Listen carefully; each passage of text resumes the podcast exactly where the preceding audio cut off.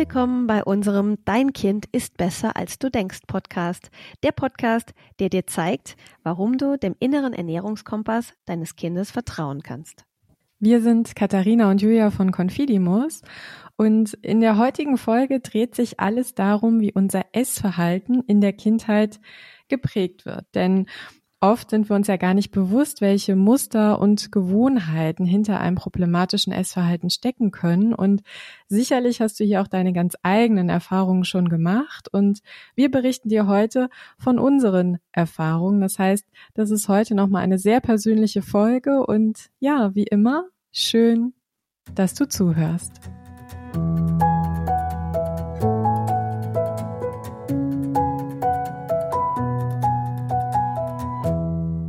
Ja, vielleicht zunächst über hinderliche Muster und Gewohnheiten. Katharina wird in der öffentlichen Debatte, wenn es um die gesunde Ernährung geht, ja kaum beziehungsweise selten gesprochen. Ne? Also eigentlich wird ja das Thema Ernährung immer so runtergebrochen auf ein Kind ist gesund, wenn es viel Obst und Gemüse isst, ähm, und ein Kind ist ungesund, wenn es ja viel Zucker haben darf, wenn es viel naschen darf. Äh, jetzt haben wir da ja einen ganz klaren Standpunkt, nämlich wir sagen, das greift viel zu kurz. Hast du da vielleicht ein Beispiel, um das mal ein bisschen, ein bisschen praxisnah zu erläutern? Ja, natürlich. also wenn ich so von meiner eigenen Kindheit spreche und meinen eigenen Mustern, die ich so gelernt habe, dann war es bei uns auf jeden Fall schon so, dass es sehr klare Regeln gab dahingehend, wann wir essen und wie gegessen wird. Also dass zum Beispiel das eine ganz klare Regel war, dass der Teller leer gegessen werden muss und dass auch alles, was auf dem Teller ist, gegessen werden muss. Also sprich, dass alles auch probiert wird und dass es da auch ja keine Ausnahmen quasi davon gibt. Und das hat bei mir schon dazu geführt, dass ich nicht sehr nach meinen eigenen Bedürfnissen gegessen habe. Also es hat für mich eigentlich von meinen Essentscheidungen quasi keine Rolle gespielt, wie groß ist mein Hunger und wann bin ich satt, sondern ich war da eher im Außen. Also es war nicht so, dass mein Inneres und meine eigenen Körpersignale ja mein, mein Antrieb waren, was ich esse und wie viel ich davon esse, sondern es war von außen vorgegeben. Und das hat dann schon dazu geführt, dass ich nicht wirklich gut war darin, diese Signale, speziell das Sättigungssignal, auch gut spüren zu können. Und das war jetzt so eins von den Mustern, die sich bei mir eingebrannt haben, die ich jetzt als nicht so positiv jetzt rückblickend betrachtet, damals ist mir das gar nicht so aufgefallen, die ich jetzt rückblickend betrachtet nicht so als so positiv mh, hm, einschätze, weil es mir eben vieles von meinem Gespür zu mir selbst genommen hat. Aber ich kann auch sagen, dass bei mir zu Hause viele Dinge erfüllt waren, die mir förderliche Muster quasi beschert haben. Also das kann ich auch mal sagen, ne, dass ja auch viele Dinge ganz gut gelaufen sind. Also zum Beispiel, dass ich sehr viel Vielfalt kennengelernt habe. Ne? Das war eben nicht so, dass ich irgendwie einseitig ernährt wurde und dadurch sich mein Geschmack gar nicht ausprägen konnte. Also meine Geschmackssinne, die konnten sich super ausprägen und deswegen mh, hm, konnte ich auch da eher wie, wie positive Muster eigentlich erlernen, nämlich eine, eine Neugier auf viele unterschiedliche Dinge, die ich schon in der Kindheit kennengelernt habe. Oder wir hatten auch so gemeinsame Essenszeiten. Das heißt, ich habe nicht zwischen Tür und Angel gegessen. Ich habe mir nicht angewöhnt, bei den Hausaufgaben irgendwie Süßigkeiten zu naschen, obwohl ich gar keinen Hunger habe. Also das waren auch ganz viele Dinge, die einfach bei uns standardmäßig so waren, von denen ich, glaube ich, auch sehr profitieren konnte, weil es eben nicht zu hinderlichen Mustern geführt hat, dass ich irgendwie völlig reizüberflutet mir irgendwie vom Fernseher eine Packung Chips irgendwie reingezogen hätte oder so. Und ähm, ich habe auch immer mich gerne ähm, bewegt, ich habe gerne Sport gemacht und das durfte ich auch total ausleben. Ne? Das war ja auch total positiv, dass ich nicht einen Bewegungsdrang hatte und es aber vielleicht gar keine Möglichkeiten gab, irgendwie nach draußen zu gehen und zu spielen und mich zu bewegen oder sportlichen Hobbys nachzugehen und so. Also das ist rückblickend betrachtet so, dass auf dieser äh, körperlichen Ebene es da natürlich ganz viele Bedingungen gab, die ich hatte, die zu positiven Mustern erstmal geführt haben und speziell so dieses Gewohnheitsessen, ne, so hat es zu sein, das hat ja mir jetzt nicht so gut getan, rückwirkend betrachtet. Und was aber bei mir in der Familie eben auch keine Rolle gespielt hat oder eine sehr untergeordnete Rolle gespielt hat, war so dieses Thema Gesundheitsfokus, also eine extreme Fokussierung auf das, das musst du jetzt essen, weil das gesund ist. Natürlich gab es das dahingehend, dass ich ja alles essen musste, was auf dem Teller ist, also sprich auch die gesunden Dinge, aber es wurde gar nicht so sehr thematisiert, sondern es war einfach klar, ich muss das halt essen. So, wahrscheinlich schon auch, weil es gut für mich ist. Aber ich habe da nicht so sehr dieses, um Gottes Willen, du kannst doch jetzt nicht irgendwie die Schokolade essen, die ist schlecht für dich. Das war bei mir nicht so. Und ähm, magst du was dazu sagen, wie es bei dir war? Weil ich glaube, bei dir war so dieses Thema Gesundheitsfokus ja stärker ausgeprägt, als das bei mir der Fall war. Ja, das stimmt. Also ähm, ich bin ja bis zu meinem siebten Lebensjahr, das muss ich dazu sagen, habe ich im Haushalt meiner Großeltern äh, gelebt und ähm, ja, danach äh, bin ich mit meiner Mutter dann äh, dann ausgezogen und äh, meine Oma, ähm, die sich halt hauptsächlich so um die Mahlzeiten gekümmert hat, die hatte schon einen recht hohen Gesundheitsfokus und ich kann mich erinnern, dass sie tatsächlich und da war ich noch relativ klein, ähm, auch viele Diäten gemacht hat. Ich erinnere mich noch an das Buch Reisdiät, das bei ihr im Küchenschrank äh, stand. Und ich erinnere mich auch noch, wie sie versucht hat, so mir diese Vorteile äh, zu erläutern. Also wie gut das jetzt für den Körper ist, irgendwie morgens, mittags und abends Reis zu essen. Und das würde ja wunderbar äh, entwässern und so weiter. Und das ist schon dafür, dass ich ja noch relativ klein war, ähm, eine sehr, sehr prägnante Erinnerung. Und so rückblickend, ich meine, wenn man in dieser Situation ist, dann versteht man das ja als Kind noch nicht so, ne, mit der kindlichen Wahrnehmung. Aber wenn man dann älter wird, dann merkt man schon, ja, das hat schon irgendwie was mit mir gemacht weil es eben jetzt nicht nur bei der Reisdiät geblieben ist, sondern meine Oma hat auch viel erklärt. Also was, was ist gesund, was ist ungesund. Meinem Opa hat sie so quasi den Brokkoli äh, irgendwie aufgezwungen. Da gab es auch so eine Szene am Esstisch. Mein Opa, der isst das einfach nicht gerne, ja. Und ähm, sie hat dann immer sehr vehement auch gesagt, das ist aber so gesund und da stecken so viele ähm, gute gute Dinge drin, ja, also das ist etwas Gesundes und nun probier doch mal das heißt, da war schon ein, ein, Gesundheitsfokus, da war jetzt nicht so ein, so ein expliziter Zwang, also ich wurde nie gezwungen, etwas zu essen, was ich nicht wollte. Aber sie hat zum Beispiel auch erklärt, dass eben, also sie hat mir mal erklärt, wie viele Kalorien in so einem Maßriegel stecken. und das sind tatsächlich so Dinge und Erlebnisse, die, äh, an die ich mich noch gut erinnern kann, also die tatsächlich noch sehr präsent sind bei mir. Und die Folge oder die Frage ist ja immer, was macht das denn eigentlich mit, mit einem Kind, ne? Und ich aus meiner Sicht und meiner Erfahrung kann sagen, ja, natürlich fängt man dann an, sich zu hinterfragen, weil wenn man weiß, in einem Maßriegel stecken 300 Kalorien, man hat aber trotzdem Lust drauf, ja, dann denkt man erst, naja, ich, ich, ich habe jetzt irgendwie Lust drauf, ich mag die Schokolade, aber man hat mir ja gesagt, da sind viele Kalorien drin und ähm, das macht auch noch dick und Zucker ist sowieso nicht gut für uns.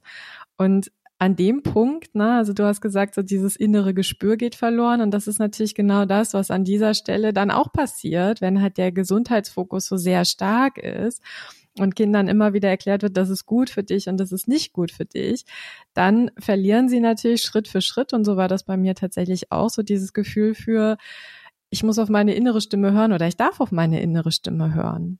Und was ich aber auch sagen muss, ist, dass tatsächlich bei uns nie belohnt oder bestraft wurde mit Essen. Ne? Also das ist wirklich was, was ich auch sehr positiv in, in Erinnerung behalten habe, dass ich auch meinem Bewegungsdrang voll nachkommen durfte. Also Früher war das ja sowieso noch ein bisschen anders, ne? Wir waren irgendwie permanent, also ich kann mich erinnern, wir waren eigentlich immer draußen mit den Freunden, manchmal wusste auch niemand so recht, wo wir eigentlich sind. Meine Oma hat immer gesagt, wenn die Laterne angeht, dann kommst du nach Hause, dann gibt's Abendessen. Und das war so die Regel, an die wir uns gehalten haben. Und ich erinnere mich, dass ich dann abends auch einfach müde getobt irgendwie dann so am Esstisch saß und dann natürlich auch richtig Hunger hatte. Ähm, und da meinem Gefühl dann auch schon sehr klar folgen durfte. Ne? Insofern ja, also ich bin ganz bei dir. Es gibt viele, viele äh, Muster, die sich auch positiv auswirken. Ne? Es gibt aber eben auch Dinge, die sich nicht so positiv auswirken, wie eben Gesundheitsfokus. Und vielleicht kann ich noch ergänzen, also bei mir ist es tatsächlich so, dass ich auch manche Muster verinnerlicht habe, von denen ich gar nicht so genau weiß, wo kommen die eigentlich her. Also gerade gestern war irgendwie auch ein langer Tag. Ich war irgendwie lange auf der Autobahn unterwegs. Ich war super müde und habe auch gespürt, ich bin eigentlich müde und ich hätte ins Bett gehen sollen. und stattdessen habe ich gegessen. Ja, also es war kein bedürfnisorientierter Umgang. Und ich kann mir vorstellen, dass es auch bei vielen so ist, die uns jetzt zuhören, ne? dass man manche so manche Muster hat, wo man denkt, ach, wo kommt das eigentlich her und warum gehe ich jetzt nicht einfach ins Bett, sondern stehe vorm Kühlschrank und suche mir irgendwie diverse Dinge, die ich esse, ähm, weil das hilft mir jetzt gerade nicht, mich zu erholen. Ne? Also da wäre jetzt Schlaf doch die deutlich bessere Lösung gewesen. Und vielleicht noch abschließend, also ich glaube, was total wichtig ist, dass man, oder der erste Schritt ist tatsächlich, dass man sich dessen bewusst wird, hey, das war jetzt irgendwie wirklich kein bedürfnisorientierter Umgang, ne? Weil ja die Muster, die wir haben und die uns geprägt haben, das sind ja auch Dinge, die wir in der Regel weitergeben an unsere Kinder. Und ähm, da ist es schon wichtig, sich selbst da auch hin und wieder mal zu hinterfragen, weil beispielsweise diesen Gesundheitsfokus, den ich erfahren habe, da war ich halt so der festen Überzeugung, dass ich das auch meinem Kind irgendwie so weitergeben müsste. Ne? Also die Schokolade hat viele Kalorien, da ist Zucker drin und so weiter. Das heißt, das, was meine Oma mir da so mitgegeben hat, da hatte ich halt, das habe ich als wahrhaftig, als wahr angesehen und habe gedacht, okay, das muss ich irgendwie auch an, an, an meinen Sohn weitergeben. Ähm, aber heute wissen wir es besser. Zum Glück. Ja, also ich denke, das ist auch wirklich so das A und O, dass man die Dinge, die für sich selber nicht hilfreich sind, auch warm nimmt, reflektiert und dann es schafft, das anders zu machen. Mhm. Ne?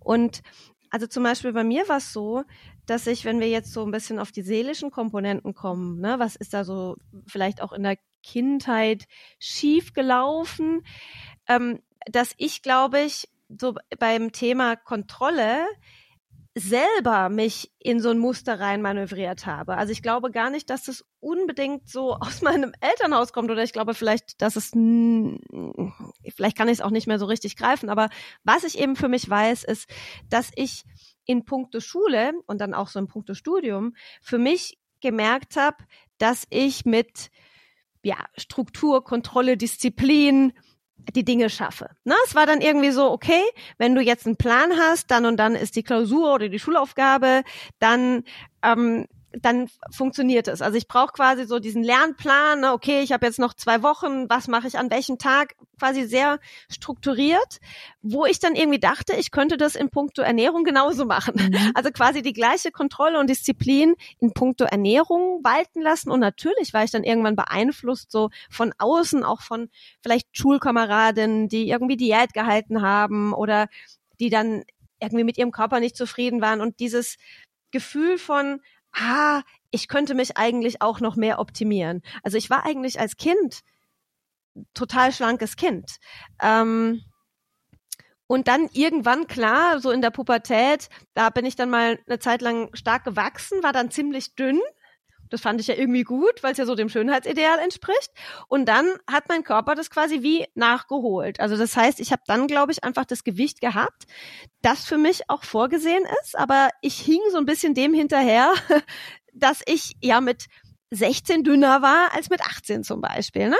Und so hat sich das dann so eingeschliffen, dass ich irgendwie dachte, ah, so wie ich das über Kontrolle und Disziplin in anderen Bereichen mache, mache ich das jetzt auch mal beim Essen.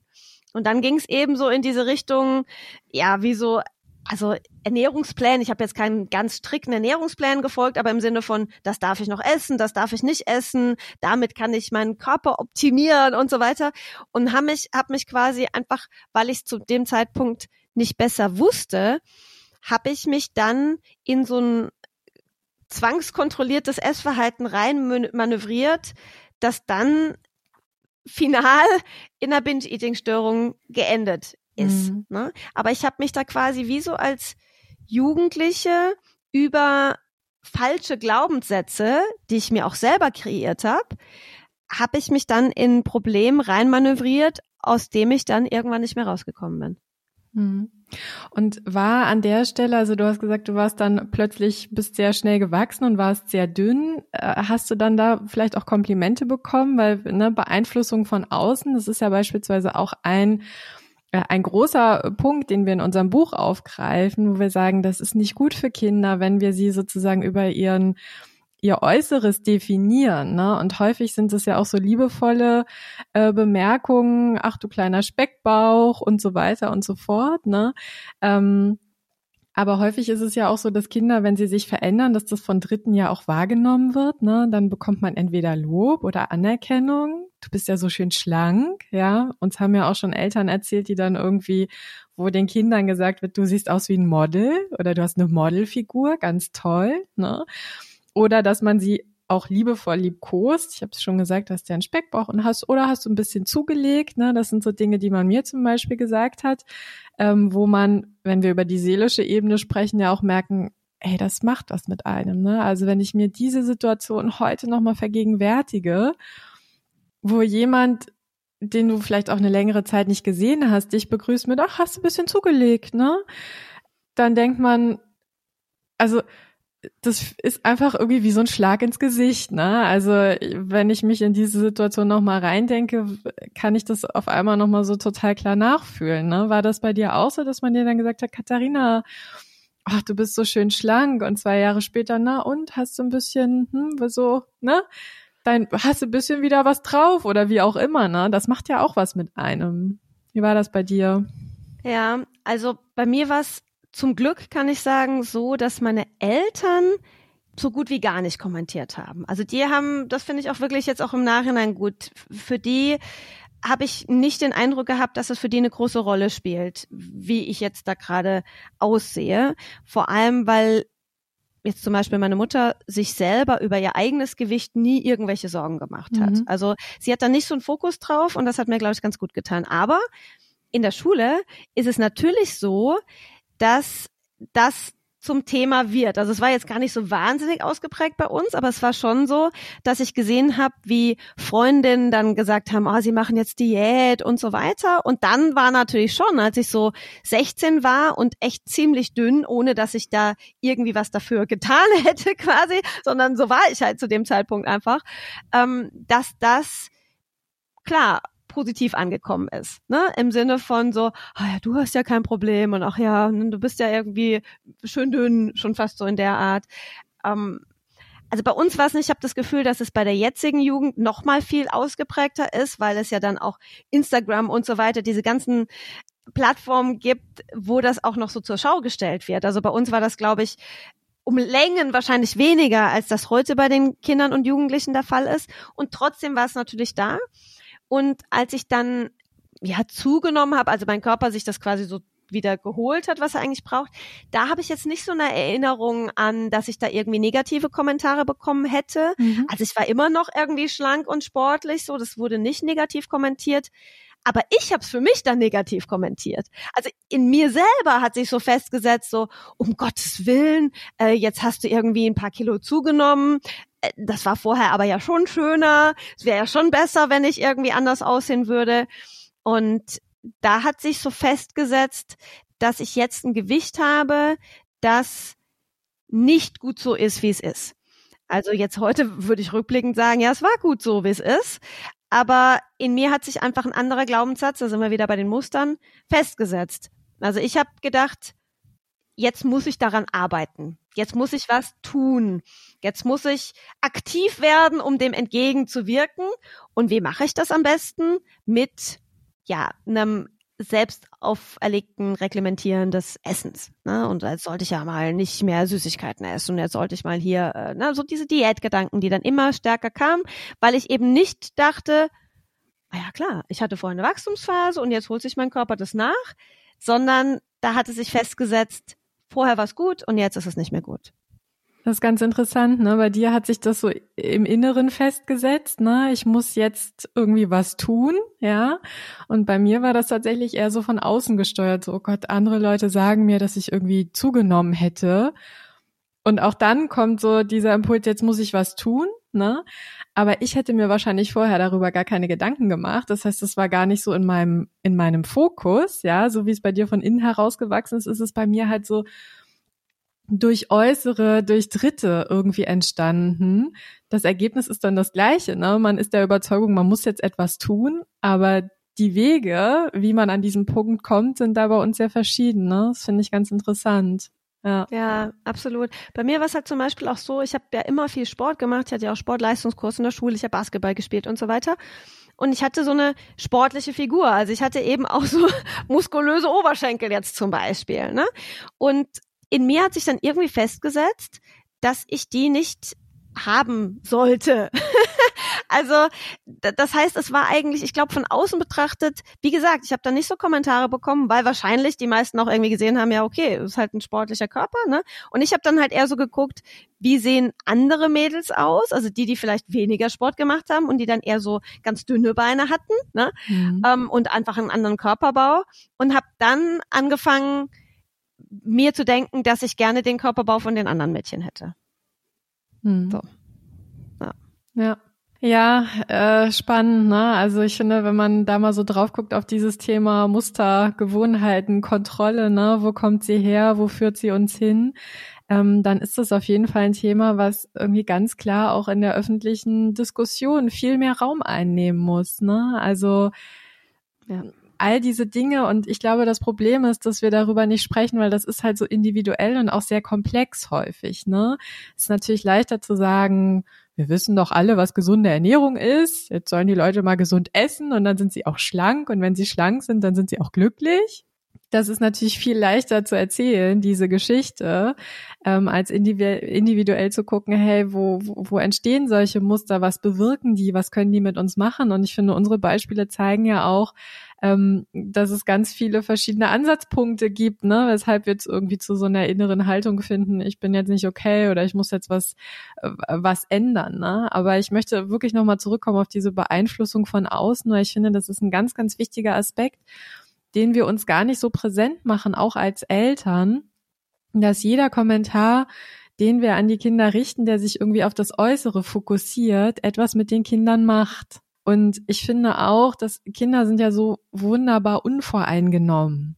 Und wenn Kinder sowas sagen wie, ach, guck mal, wie dick der ist oder so, ne, dann sind das häufig Dinge, die die sie sozusagen bei uns aufgeschnappt haben, ja, die sie von Erwachsenen irgendwie gehört haben und wo sie meinen, das ist okay, das sozusagen so weiterzutragen. Ne? Sie tun das ja nicht mit einer bösen Absicht, sondern sie lernen von uns. Wir sind ihre Vorbilder. Und ich glaube, das ist ein ganz wichtiger Punkt, da einfach auch Eltern zu sensibilisieren und zu sagen, wir können unsere Kinder auf so viele Arten loben und wertschätzen, aber wir sollten es eben niemals mit diesem Äußeren verknüpfen. Und da haben wir auch schon mal drüber gesprochen. Das ist ja zum Beispiel auch etwas, was so völlig selbstverständlich auch in so Hörspielen und Kinderbüchern passiert. Ne? Das heißt, diese Dinge lesen wir den Kindern vor. Sie übernehmen das unreflektiert und so kommen wir dann irgendwann als Gesellschaft dahin, dass wir eben Übergewichtige ja so stigmatisieren, wie es aktuell passiert. Aber ja gut, das jetzt vielleicht nur so am Rande. Ne? Das ist ähm, äh, aber dennoch wirklich etwas, wo ich denke, da müssen wir Eltern oder sollten Eltern einfach ein bisschen sensibler für werden, dass eben so diese körperbezogenen Kommentare den Kindern ja nicht helfen und dass sie eben tatsächlich auch das Essverhalten beeinflussen können, weil die Kinder verinnerlichen, ich bin nicht gut so, wie ich bin. Mein Körper ist nicht richtig so. Ich muss etwas verändern. Und dann gehen die Kinder halt sehr unterschiedliche Wege. Und häufig ist eben problematisches Essverhalten die Folge, ne?